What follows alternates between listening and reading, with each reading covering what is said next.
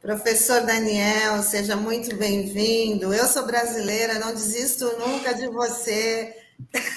Sei que a sua agenda é apertada e é muito bom ter você aqui com a gente. Muito obrigada aqui pela participação no nosso Manhã RBA Litoral. Tudo bem? Tudo bem, é um prazer conversar com, com vocês, com todos os internautas e ouvintes que acompanham aí o programa de vocês e sempre uma honra estar aqui com, com vocês três. Okay. Daniel, bom dia. Obrigado por você ter bom aceito o nosso convite aqui. Daniel, é o seguinte: nós estamos é, vivendo um momento muito especial aqui na pauta da educação. Primeiro que nós estamos no meio do procedimento né, do Enem, né?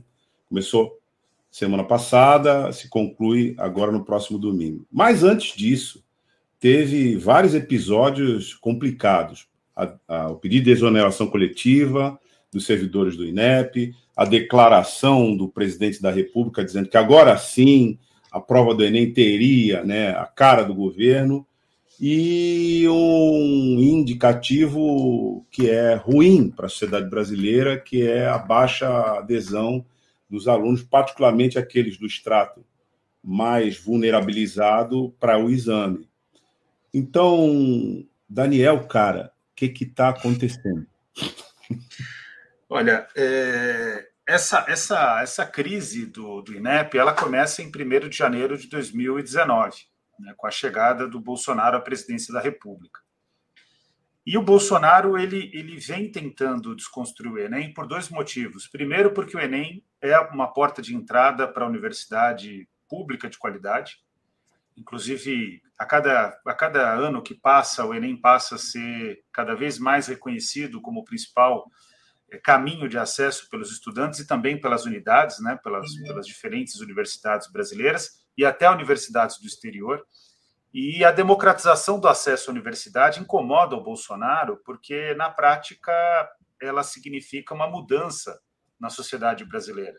Está acontecendo uma revolução silenciosa, Douglas, que as pessoas não têm noção da importância disso, mas é, é necessário a gente aqui mencionar que, diante de tudo que eu venho observando nos últimos anos sobre os resultados da política de cotas, o Brasil vai mudar daqui a cinco ou seis anos, quando esses estudantes, já em grande quantidade, na né, política desde 2012, começarem a ingressar nos postos de poder do país, tanto no mercado de trabalho, como também em termos de, de espaços políticos, né, de, de espaços de, tomado, de, de tomada de decisão.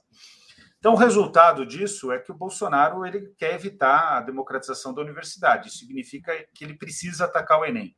Mas, para além disso, o Bolsonaro é um tradicionalista. O que é um tradicionalista? O tradicionalismo é uma corrente teórica, filosófica e política que está muito presente na Polônia, muito presente na Hungria, muito presente na Itália e muito presente no Brasil. Esteve muito presente, ainda está muito presente, vamos ser sinceros, nos Estados Unidos do Donald Trump, que, por incrível que pareça, depois de todos os absurdos que ele cometeu, ele ainda mantém uma forte popularidade nos Estados Unidos. E o resultado desse tradicionalismo é que eles acreditam, olha só o absurdo que eu vou dizer para vocês, mas é a defesa deles, né? Então, estou deixando bem claro que eu considero isso um absurdo, inaceitável, mas o tradicionalismo considera que todas as, as conquistas do iluminismo, direitos humanos, é, até vertentes que são opostas, socialismo, liberalismo, tudo aquilo que surge após o iluminismo é considerado deletério, é considerado ruim pelos tradicionalistas. E o resultado disso, meu amigo Douglas, é que o Bolsonaro quer uma volta ao passado. Essa é a linha política do Bolsonaro, uma linha que, que praticamente recoloca o, o, o mundo na Idade Média. E ele considera isso positivo. Então, para o Bolsonaro também, um exame que é pautado pela ciência incomoda ideologicamente. E aí ele vai dizer que as questões do Enem, elas são ideológicas. O que o Bolsonaro não diz, porque ele sabe. Eu, eu acredito de fato que ele sabe.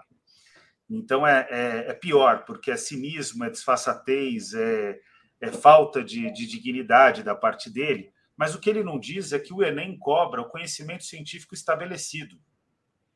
A questão, por exemplo, do Piketty, que mobilizou vários economistas durante a semana, falou, nossa, é uma questão é uma questão difícil. É, eu, é claro, eu acompanho todas as provas do Enem, eu faço as provas do Enem depois que elas são publicadas, né? Depois do, do final do exame, eu faço as provas especialmente de ciências humanas, reflito sobre a redação. É uma questão que está no nível de dificuldade do Enem, que tem questões fáceis, médias e difíceis. Essa é uma questão difícil. Agora, a questão do Piketty, ela é conhecimento científico estabelecido. Qualquer economista sério sabe que não existe meritocracia. Meritocracia, inclusive, é um termo que ele é cunhado como uma ironia para mostrar que aquilo é, é, é uma falácia. Né? Então, é, na época, na década de 60, na Inglaterra, a, a, ironia, eles ironizavam a ideia de meritocracia, né? que, que surge a partir de ensaios de, de membros do Partido Trabalhista. Então, o, o que está posto concretamente é que o Enem venceu essa etapa, vem vencendo o Bolsonaro em 2019, 2020, 2021. O que dá errado no Enem é culpa, de fato, do Bolsonaro, que aposta contra a prova. Agora, a gente tem um problema para 2022. Qual que é o problema para 2022? Acabou o banco de itens. A imprensa tem dado essa semana toda o alerta de que acabou o banco de itens. E aí o Bolsonaro vai querer formular os itens. E aí a gente vai ter uma guerra com o Bolsonaro para que os itens sejam formulados conforme a ciência, não conforme a loucura do pensamento bolsonarista. É, Daniel, é justamente o que você tinha colocado agora no final da, da sua resposta em relação aos servidores, né, que aí mostraram um verdadeiro ato de resistência, que na entrevista do coletiva do ministro da Educação, do Milton Ribeiro, ele fez questão de frisar que o governo não interferiu. Não interferiu porque não pôde, na verdade, né? Até interferiu, né? É que a gente conseguiu, né, articulando ali com os servidores, a gente conseguiu fazer com que tudo fosse revisto. Era isso que eu queria que você falasse, assim, da resistência desses servidores, que aí, né, fizeram uma debandada do, do INEP, mostrando que estavam contrariados com a atitude do governo, com a interferência do governo, mas também até quando que eles vão poder hum. resistir. Essa é uma grande questão, Tânia. É, bom, o que, que o que, que aconteceu? Os servidores do INEP eles estão sob ataque, na verdade, não é desde 2019, não. Eles estão sob ataque desde o processo de impeachment da presidenta Dilma Rousseff. Por que que eu coloco com esse tom de gravidade, Sandro, Douglas e Tânia e todos os ouvintes que nos acompanham? Porque desde a, a, a retirada injusta, golpista é, da presidenta Dilma Rousseff da presidência da República, o INEP vem sofrendo ataque. Primeiro, é, uma tentativa de recuperar o que foi o INEP nos anos Fernando Henrique Cardoso, que era um órgão é, meramente burocrático, não tinha função estratégica, né, o que muda nos governos Lula e Dilma, especialmente Lula 2. E, ao mesmo tempo, depois eles têm que enfrentar a sanha bolsonarista. Eu não acho um equívoco dizer que o Bolsonaro ele é um presidente de matriz fascista. É claro que o fascismo do Bolsonaro é um fascismo do século XXI, misturado com milícias. Então, é um fascismo miliciano especificamente brasileiro. Mas é, a gente não pode fugir da raia, tem que dizer, tem que nomear as coisas. E o Bolsonaro tem esse comportamento. Os servidores eles aguentaram, Tânia. Foram até as últimas consequências, tentando manter o Enem, tentando manter o INEP funcionando é, de maneira adequada. O problema é que chegou uma hora, no dia 4 de novembro, em uma assembleia, que eles decretaram o limite, porque teve essa tentativa que na prática não é uma tentativa. Ocorreu essa, essa intervenção no exame, exclusão de questões pelo Anderson Oliveira, que até é servidor do INEP, mas é importante dizer também que os servidores são heterogêneos. Os servidores não são, por serem servidores públicos, de esquerda, por exemplo. Eles são servidores, uma boa parte deles é morista. É claro que eu considero isso um absurdo, só estou tra trazendo um fato aqui, né? Alguns, inclusive, já estão mudando de posição porque viram o que aconteceu essa semana. Uma outra parte é, é de esquerda, em geral, né? e aí tem pessoas que sim, são simpatizantes do Partido dos Trabalhadores, do Partido Socialismo e Liberdade, do Partido Comunista do Brasil, enfim. Tem aqueles que é, são, não são filiados, não, são, não, não se interessam muito por política, e tem até bolsonaristas nesse mundo. Né? Então é importante frisar. E esses bolsonaristas. Né? Por incrível que pareça, né? É, é, é, um pouco de síndrome de Estocolmo, né? Eles estão ali, enfim, sofrendo todos os efeitos do, do governo, mas aderem ao governo nessa loucura coletiva, nesse delírio coletivo que virou o Brasil.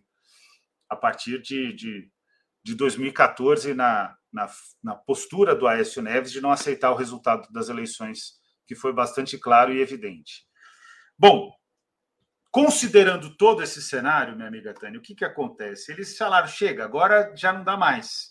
E aí, mesmo o Anderson Oliveira, que é um servidor mais próximo ao bolsonarismo e que fez, ele que executa a retirada de questões, ele é obrigado a retomar as questões, porque senão a prova fica descalibrada. O que, que acontece? É importante dizer para vocês. A, a, a prova do, do, do Enem ela corresponde à teoria de resposta ao item que é um algoritmo que se chama TRI. É, normalmente as pessoas falam sobre TRI, mas que significa teoria de resposta ao item, que vai, de, vai, vai calcular se os alunos conseguem ir melhor em questões que são questões difíceis, médias ou fáceis. Por que, que isso é importante?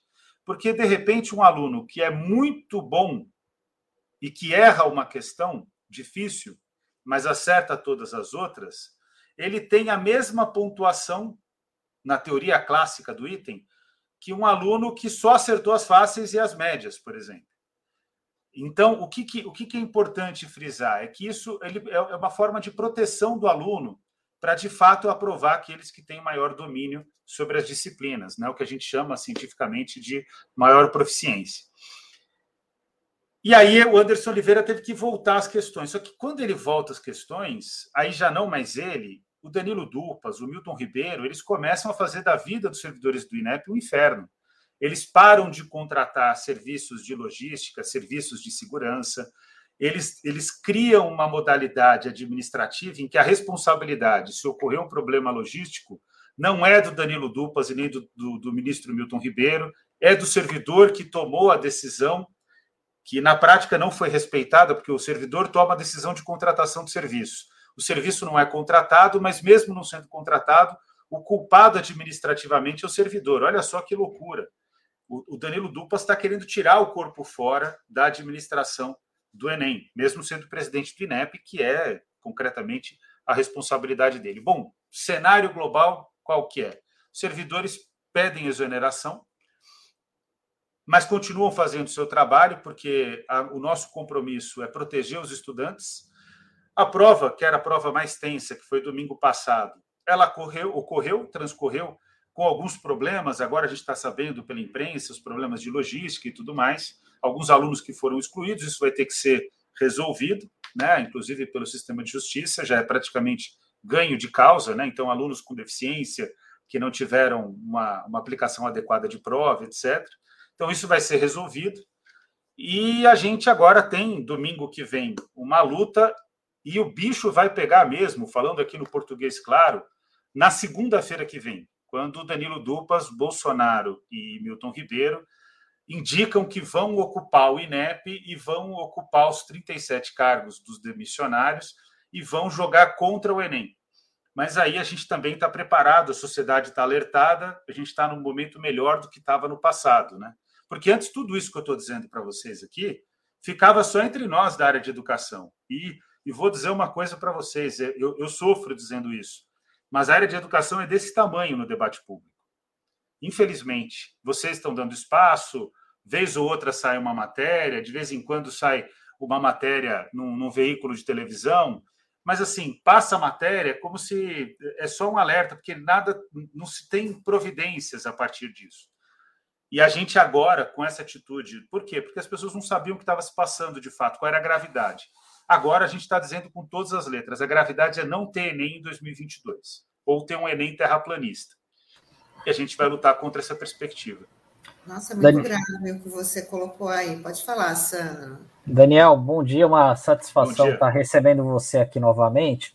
É, nessa semana eu, eu fiquei surpreso com uma matéria que foi divulgada pelo é, jornalista Ricardo Noblat, do Metrópole, eu não sei se você chegou a ver, é de um depoimento de uma estudante de canoas no Rio Grande do Sul falando da apreensão na hora de fazer o Enem. É, entre, entre outras coisas que ela fala, ela, ela ficou muito intimidada com a presença de dois militares fardados na universidade onde ela estava fazendo, eles armados, a todo momento colocando a mão na arma, enfim, né?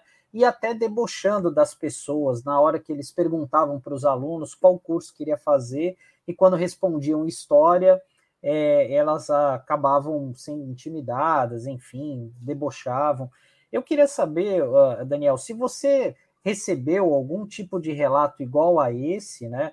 Aqui é, durante a aplicação da prova do Enem no último domingo, e, você, e emendando ao que você falou sobre esse desmonte do Enem para o ano que vem, é, eu queria saber até que ponto é que essa orientação aí do governo Bolsonaro, esse, o fim do Enem, tem a digital da, das instituições privadas de ensino. Queria ouvir você sobre essas duas questões. Olha, é, bom, primeiro que esse caso é um caso absurdo, né? Não tem, não tem dúvida de que houve abuso de poder e, e que isso precisa ser é, resolvido. Os estudantes, inclusive, podem solicitar a, a, a, realização de uma nova prova para os estudantes que foram prejudicados por esses dois é, militares que não poderiam estar ocupando aquele espaço. O que, que acontece? É, diante de todos os, os problemas é, nesse nessa edição do Enem, as quadrilhas, porque existem quadrilhas, as pessoas também não sabem disso, mas existem quadrilhas que tentam é, burlar a prova. Né? Pessoas que é, buscam fazer a, a, a, a, resposta da prova, é, pessoas que, que são contratadas para mandar mensagens dizendo como, como responder as questões da prova, enfim, tem todo tipo de tentativa de fraude. E tanto as Forças Armadas, né, especialmente o Exército, como a Polícia Federal, elas, eles têm um papel na logística do exame, que é de garantia de segurança. Então, por exemplo, quando fica, quando, quando um, um, um centro de de elaboração da prova descobre que está tendo uma tentativa de fraude, de, de burla sobre a prova, aplicadores que são aplicadores normais, como eu, vocês aqui, que são contratados para aplicar o exame, são substituídos por policiais federais. Isso é um procedimento. E isso já evitou problemas no passado.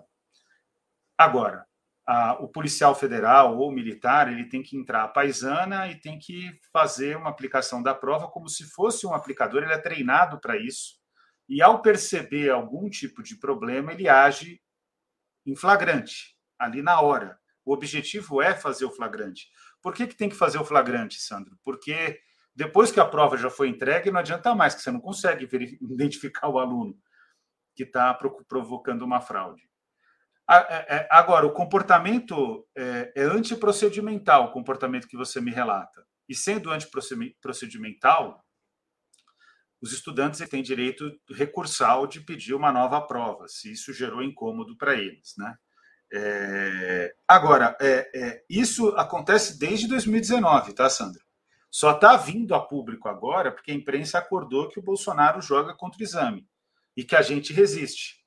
Quando eu falo a gente, né, as pessoas estão perguntando, mas você é servidor do, do INEP? Não, não sou servidor, mas eu defendo a democratização da universidade. Eu sou professor universitário, me importo com isso, porque são os alunos que eu vou receber na Universidade de São Paulo e na Unifesp, que é, é a, a universidade da qual eu faço parte do conselho universitário. Então, considerando esse cenário, é, eu tenho o dever de, de, colaborar com os servidores em defesa do Enem. E eu realizo, né, eu cumpro com esse dever.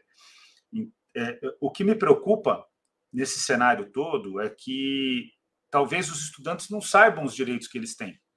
E eles têm direito de, de, de, de solicitar recurso, de pedir para realizar, desde que comprovado uma quebra de procedimento. É claro que, porque senão todo estudante que vai mal vai querer prestar novamente, isso não pode.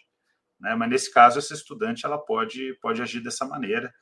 E no que depender dos servidores do INEP, se o recurso for um recurso bem elaborado e justo, a que tudo indica é justo, ela vai ter o direito de, de, de fazer novo exame. Né? Daniel, você. Daniel.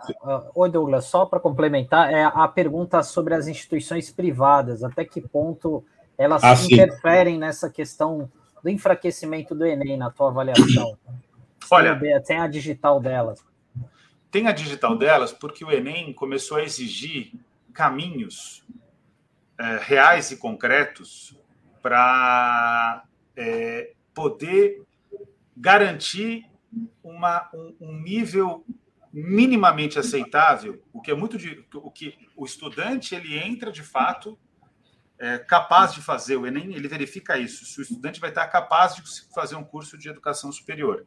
Isso é verificado pelo, pelo, pelo Enem e é competente essa verificação. Diferente do que o Paulo Guedes disse, especialmente a partir de 2014, 2013, 2013, que a gente em 2014 teve 10 milhões de pessoas prestando o, o Enem, agora foram 3 milhões. É, é, o Milton Ribeiro está de brincadeira quando ele fala, ah, porque nós cumprimos com toda, todas as necessidades logísticas. Primeiro, que isso é mentira, e segundo, que é fácil aplicar para 3 milhões. Queria ver ele aplicar para 10 milhões. Aí, aí tem que ser tem que ser competente de fato, coisa que ele não é. Mas o que, que acontece? O Enem ele exige essa qualidade. A partir de 2013, de maneira mais clara, mais evidente. E diferente do que o Paulo Guedes diz, não dá para você passar zerando em redação. Né? O Paulo Guedes ele é completamente, além de ser preconceituoso, além de ser uma pessoa é, abjeta em termos dos valores dele, né? Ele tem ódio de que as pessoas vão para Disney. Ele tem. Eu não, eu não, não é meu sonho, mas ele tem ódio. Ele tem ódio de que as pessoas, as pessoas têm, têm o direito de fazer o que quiserem, né, com o seu dinheiro. Mas ele tem ódio das pessoas que ingressam na universidade, então isso é bastante grave. Mas o, o Sandro trouxe o ponto. Esses estabelecimentos privados, Sandro, com o Enem é o seguinte: eles é, diminuem o número de alunos que se matriculam. Porque o que, que acontecia no passado? muitos alunos se matriculavam, tiravam dinheiro da onde não tinha, fazia aquele esforço. Você sabe que quem é bom pagador no mundo, não é só no Brasil, é quem é pobre, não tem jeito. Porque é, o, rico não paga, simplesmente é caloteiro, né?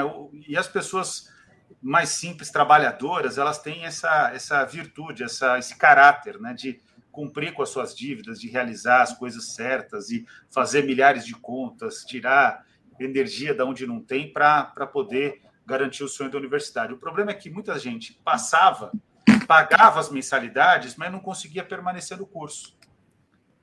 E as universidades, Sandro, elas já até consideravam que 70% dos matriculados não vão dar sequência, não vão concluir o curso. Então, é, é, o preço era pautado nos 30%, o preço da mensalidade, que, iriam até o fim. Só que os outros 70 dão um dinheiro enorme para as universidades, concordam comigo?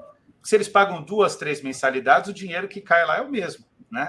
E todo o custo está pautado nos 30%. Então, os estabelecimentos privados, eles odeiam o Enem. E eles foram obrigados a utilizar o Enem como referência, porque sem o Enem não existe FIES e não existe ProUni. Então, eles tiveram que se submeter ao Enem. O que, que eles estão tentando fazer? Eles estão tentando trucar o Enem. Eles estão tentando tirar o Enem da frente. Além desses, desses atores empresariais, existem outros grupos, Sesgran Rio, CESP, é, Fundação Getúlio Vargas, FUVEST, VUNESP, que querem acabar com essa liderança do INEP na elaboração da prova. Por que, que querem acabar com a liderança do INEP na, na elaboração da prova? Porque aí eles passam a ser os fornecedores da prova, que vai ser privatizada. Qual que é o problema disso? é o problema que acontece no Ministério Público, é o problema que acontece no sistema de justiça. Essas instituições aplicam os exames, só que os exames não têm compromisso nenhum de avaliar realmente bem as pessoas. Aí passa figuras, com perdão da, da sinceridade aqui, passa figuras no Ministério Público como Deltan Dallagnol, que é uma pessoa totalmente sem caráter. Passa na, no sistema de justiça uma pessoa como Sérgio Moro, que também é outra pessoa sem caráter, um juiz parcial é um criminoso. Isso tem que ficar claro. Imagina, um juiz parcial que, por exemplo, tem é, compreensão de que ocorreu um homicídio e torna a pessoa inocente, ele está colocando em risco a sociedade, ele é cúmplice daquele crime. E o Sérgio Moro cometeu claramente um crime contra o, o presidente Lula, que é uma história que assim a, a dignidade do, do Lula é um negócio inenarrável, porque um homem que sofreu tudo que sofreu, não pôde velar seu, seu neto, não pôde velar seu irmão, foi extremamente humilhado. Né? Não foi humilhado porque ele não se permite ser humilhado, mas tentaram humilhar o Lula. E o cara continuar com a, com a espinha ereta, realmente, ele não merece um lugar ao sol, não, ele merece um, um reconhecimento é, de, de grandeza espiritual, de grandeza humana. E aqui eu não estou falando nada sobre política e sobre minhas preferências, não, ainda que sejam. Mas eu estou dizendo concretamente que, que é, concurso público tem que ser sério para selecionar bem estudantes, para selecionar bem as oportunidades. E o Enem é um concurso sério porque ele é público.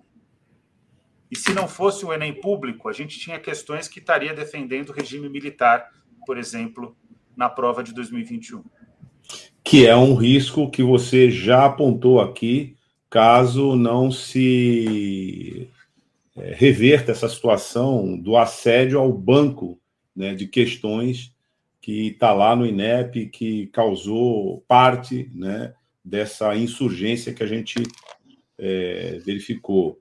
Mas, Daniel, é, você falou aqui, ao longo das suas respostas, algo muito importante para a gente entender a dinâmica desse processo. Você falou que nós temos um fascismo do século XXI que tem características próprias que a gente precisa entender, né? entender essas características para é, ter noção do que, que a gente está lidando. E é verdade, porque quando você olha o que, que é esse governo, você vê os inimigos da pauta à frente das agências que teriam de defender a pauta. Eu, eu explico aqui. Você tem um Sérgio Camargo à frente da Fundação Palmares, um racista é, é, militante declarado à frente da Fundação Palmares, que é, uma, que é uma fundação que se dedica à, à, promoção da igualdade racial. Você tem a Damares à frente do, do Ministério dos Direitos Humanos, uma declarada adversária dos direitos humanos, e você falou, inclusive, há pouco, há pouco né, do, desse processo se reproduzindo no Ministério da Educação, né? com Milton Ribeiro, quer dizer, é, perdão, esqueci, confundi o nome do ministro. Mas assim. Não, Milton Ribeiro. É, perdão, é, não, correto. Milton Ribeiro. É porque é, frente... ninguém nem conhece ele, Douglas. Ele nem aparece, ele só faz. Ele só aparece para dar notícia ruim, né? e para dizer no Congresso Nacional que os servidores saíram porque estavam insatisfeitos com uma reivindicação salarial, né? tentar desqualificar os servidores que denunciaram essa grave situação no, no, lá no INEP. Mas eu estou fazendo essa consideração porque nós estamos diante de uma situação é, grave dentro dessa dinâmica que você, que você descreveu aqui, que tem a ver com a PEC do calote, né? que está lá no Senado Federal, e você tem uma avaliação que a gente queria ouvir né, sobre as perspectivas dessa PEC lá e que vai afetar, de novo, a questão do financiamento da, da educação. Então, é, Daniel, como é que você vê isso, esse, esse, esse, que esse não é um fenômeno particular da educação, embora esteja fazendo um estrago enorme na educação? Como é que você, que milita tanto tempo né, na defesa da educação e pela pauta da democracia e do acesso, como é que você avalia a perspectiva de reversão disso hoje? E aí eu queria te ouvir especificamente passando por esse tema aí, né, de uma proposta de emenda constitucional né, que acaba né, é, dando um calote nos municípios que são credores da União, né, com o Fundef, e prejudicam diretamente a educação, como você mesmo, inclusive, em outras oportunidades, vem falando. Então, bom, é, em relação à PEC do, do, calote, a PEC dos precatórios, enfim, eu, eu costumo dizer que é a PEC da reeleição. E entenda que quando eu falo que é PEC da reeleição, eu não estou falando só sobre o Bolsonaro, não. É a PEC da reeleição de todos os parlamentares, Douglas, porque qual que é a questão? A questão é que essa PEC ela está ela tá contribuindo com o Auxílio Brasil? Tá. Esse é o motivo de aprovação da PEC. Mas, ao mesmo tempo, ela ainda libera mais recursos para o orçamento secreto. Que, embora a decisão do Supremo Tribunal Federal, a Câmara dos Deputados não está respeitando, nem o Senado Federal está respeitando a decisão do Supremo. Existem vários indícios de que o orçamento secreto continua acontecendo. Vocês imaginem que uh, até, até 2016, eh, as emendas parlamentares elas alcançavam 6 bilhões no orçamento. Agora, com Bolsonaro, está batendo quase 30 bilhões. Eu não estou exagerando. Imagina, por exemplo, um parlamentar desses que não fazem nada, que só fica em rede social do bolsonarismo, recebendo 100 milhões de emenda. O que, que eles fazem? Eles compram voto na prática. Porque eles vão beneficiar a paróquia eleitoral, vão beneficiar a, a igreja neopentecostal ligadas ao Silas Malafaia, vão beneficiar o, o prefeito que está sem nenhum recurso, mas que eles fecham uma parceria com o prefeito para toda a cidade votar nesse parlamentar. O resultado disso é que se criou uma situação em que os parlamentares da base do governo, do, do Centrão, porque as pessoas chamam de Centrão, mas não é um bom nome, não, porque são pessoas que elas são, antes de tudo, fisiológicas, por isso que já no passado tiveram com a esquerda. Só que, ideologicamente, elas se identificam com o Bolsonaro, até, até o ponto que o Bolsonaro muito provavelmente vai ser candidato à presidência da República para a reeleição pelo PL, pelo Partido Liberal do Valdemar de Costa Neto, que é, é, pensa como Bolsonaro. E o Bolsonaro está entregando para o Valdemar de Costa Neto o quê? A sua ideologia, que tem um casamento com o PL. Que no passado, né, o José Alencar foi vice do Lula pelo PL. Então percebe que eles nunca foram diferentes do Bolsonaro. Só que eles, eles é, sabiam que era melhor estar próximo de quem teria poder. Não importa a ideologia, o que importa é a eleição. Com o orçamento secreto, ideologia e eleição vão se unir. Porque pode ser que o Bolsonaro, inclusive, é, tenha muita dificuldade, ele talvez até possa não entrar no segundo turno. Pode ser até que o Bolsonaro não concorra à reeleição. Eu acho mais provável ele concorrer à reeleição e disputar o segundo turno com o ex-presidente Lula. Mas falando de hoje, né? Mas ah, na política tudo pode acontecer. Agora, qual que é o, é o ponto concreto? Que a reeleição dele está garantida, Douglas, porque é muito dinheiro.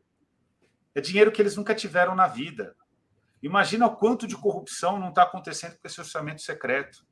Porque eles têm dois objetivos na vida. Além do objetivo de se reeleger, eles também têm como objetivo privatizar os recursos do Estado. Corrupção mesmo, pegar dinheiro. Então, o cenário que está posto dessa PEC ele é terrível, porque ele vai fazer com que ações judiciais não sejam executadas para beneficiar o Bolsonaro e os parlamentares. E a desculpa é o Auxílio Brasil. É uma desculpa. Certo? É uma desculpa. Bom, qual que é o problema dessa história toda para a educação? O precatório do Fundef os precatórios do Fundef, porque são várias ações, mas a principal ação foi feita por nós e pela Confederação Nacional dos Trabalhadores em Educação, a CNTE. Isso significa bilhões de reais que devem ser recebidos para os estados que tinham que receber recursos do governo federal que não foram transferidos na época do Fundef, pelo Fernando Henrique Cardoso. Então, Bahia, Amazonas, Maranhão, que é o estado que mais vai receber recursos, Piauí, Pará, todos esses estados receberam menos recursos do que deveriam. E aí são bilhões de reais. A primeira rodada, que é o que os precatórios agora do Fundef na PEC do calote vão ser prejudicados, é de cerca de 16 bilhões de reais. Então é, é um prejuízo muito grande para a educação dos lugares que mais precisa ter recurso para garantir uma boa educação. Imagina, com esse recurso, tanto dá para fazer recuperação salarial de professores, como também dá para fazer reforma de escola, contratação de, de, de serviços de, de, laboratórios de ciências, contratação é, de, de melhor alimentação escolar. É um recurso que vai fazer diferença, que dá para melhorar, construir escola onde falta, principalmente, construir creche. Então, é um recurso que vai fazer muita diferença, mas que o Bolsonaro decidiu que isso não importa para ele. O que importa é a reeleição. E é disso que se trata, vai a voto, né? já está praticamente encaminhado no Senado. E por que está encaminhado? Porque todo mundo acha que o Rodrigo Pacheco também é santo, e só o Arthur Lira é, é o, o problema. no Congresso Nacional é verdade, é porque o Rodrigo Pacheco também tem compromisso com a reeleição dele próprio, né? Então, o cenário é um cenário muito difícil, Douglas. É uma excelente pergunta que você fez, é, mas é importante que a gente faça essa denúncia. As pessoas precisam saber que o que está em jogo, na verdade, é a qualidade da próxima legislatura. E a gente pode ter uma situação muito estranha no Brasil, que é, é o bolsonarismo vivo sem o Bolsonaro na presidência da República, que é o que está acontecendo nos Estados Unidos. O Trump, o trumpismo está vivo sem o Donald Trump na presidência da República, praticamente com tudo pronto para voltar. Esse é o risco que a gente corre, né? Então, a, a, a, o jogo é pesado, o jogo é pesado e a gente tem que ficar atento a todos os detalhes. Sandro, vai perguntar. Daniel, tem uma última questão aqui, que foi até um alerta que você tem feito aí no Twitter, é sobre a SMP, a medida provisória do Auxílio Brasil, né, que traz um penduricalho aí que seria o voucher para educação infantil. Eu queria que você falasse um pouco sobre isso. É, o Paulo Guedes perdeu no Fundeb e ele quer fazer voucher de qualquer jeito, né, na educação infantil. E aí o que que o que está posto, né? É, a gente está numa numa situação em que vai ser preciso derrubar essa medida, seja na Câmara ou no Senado, porque ela é inconstitucional. E se não for derrubada agora, vai ser derrubada no Supremo, porque ela claramente fere o artigo 213 da Constituição Federal. É, diante desse cenário, a gente vai ter uma guerra, porque os parlamentares querem aprovar. Por que, que eles querem aprovar? Porque eles querem financiamento privado de campanha. Não vai ser mais financiamento de empresa, vai ser financiamento da doação do empresário, de um laranja, para o parlamentar. E o setor privado das creches, ele está é, praticamente desmontado por conta da pandemia. Porque quem tinha filho matriculado numa creche cara na pandemia, concordam comigo, desmatriculou. Né? Não, tá todo mundo sem dinheiro, até as famílias né, de classe média começaram a sofrer com a pandemia. Um cara que é profissional liberal, por exemplo, é, é sei lá, ele trabalha com fisioterapia. Não teve, as pessoas não podiam se encontrar para fazer o tratamento. Então, esses estabelecimentos perderam muitos clientes. E aí eles estão querendo recompor isso fazendo é, uma inconstitucionalidade. A gente vai brigar contra. Agora, se a moda pega, daqui a pouco vai ter voucher para o ensino médio, para o ensino fundamental, e aí a gente vai ter que vai ter, vai ter um processo equivalente ao que ocorreu no Chile, né? Que, que é uma privatização estrondosa da educação e uma desconstrução da política educacional a partir do, do governo Pinochet. E é o que o Paulo Guedes quer implementar aqui, porque é importante também que a gente fale sobre isso. O Paulo Guedes trabalhou na equipe do Pinochet. O Paulo Guedes ele é um Chicago boy que trabalhou com Pinochet. Paulo Guedes é o pior tipo de pessoa. O Paulo Guedes é um Bolsonaro que, graças ao CNPq, ou seja, graças a recurso público, estudou em Chicago. Mas ele é um Bolsonaro. Talvez o caráter dele, não sei se isso é possível, mas se, se não é equivalente, é pior do que o do Bolsonaro, porque melhor do que o do Bolsonaro não é. Então a gente tem que ficar bastante atento, porque vai ser uma guerra. Daniel, a gente já está chegando ao fim aqui da nossa entrevista. Eu sei que você tem bastante compromisso com a sua agenda é cheia, mas antes fala aqui para os nossos internautas e para a gente também se está tudo bem com o seu Twitter, né? Porque você teve aí a, conta suspensa, está tudo certo? É, de vez em quando acontece de, de apagarem alguma. O Twitter apaga. O que, o, o que acontece na prática é que as redes sociais elas optam pelos seus preferidos. E na área de educação, a gente nada contra a maré, tanto contra a maré das associações e fundações empresariais, que são parceiras do Twitter, como também nada contra a maré do bolsonarismo. Então é muito inimigo para enfrentar, né? Mas o que é importante é a defesa da educação pública, a defesa da democracia e poder contar, por exemplo, com veículos como a RBA Litoral, que ajudam a gente a, a disseminar ideias, fazer alertas e enfrentar esse Brasil completamente maluco que se tornou o nosso país a partir de 2014, com a, a, a loucura do Écio Neves de contestar uma eleição legítima. Né? Então, a partir daí, todas as coisas se, se desestruturaram, e aí vocês são centrais para a defesa da democracia. Muito obrigada, Daniel. Um ótimo dia para você. A gente vai falar aqui um até breve, que em outra oportunidade você estará de novo aqui com a gente. Um ótimo dia e resistência né, nessa luta. Sempre. Obrigado, Tânia. Obrigado, Sandro. Obrigado, Douglas. E é um prazer estar com vocês aí no, no litoral de São Paulo. Um abraço, Daniel. Tchau, tchau. Até a próxima. Daniel, até a próxima.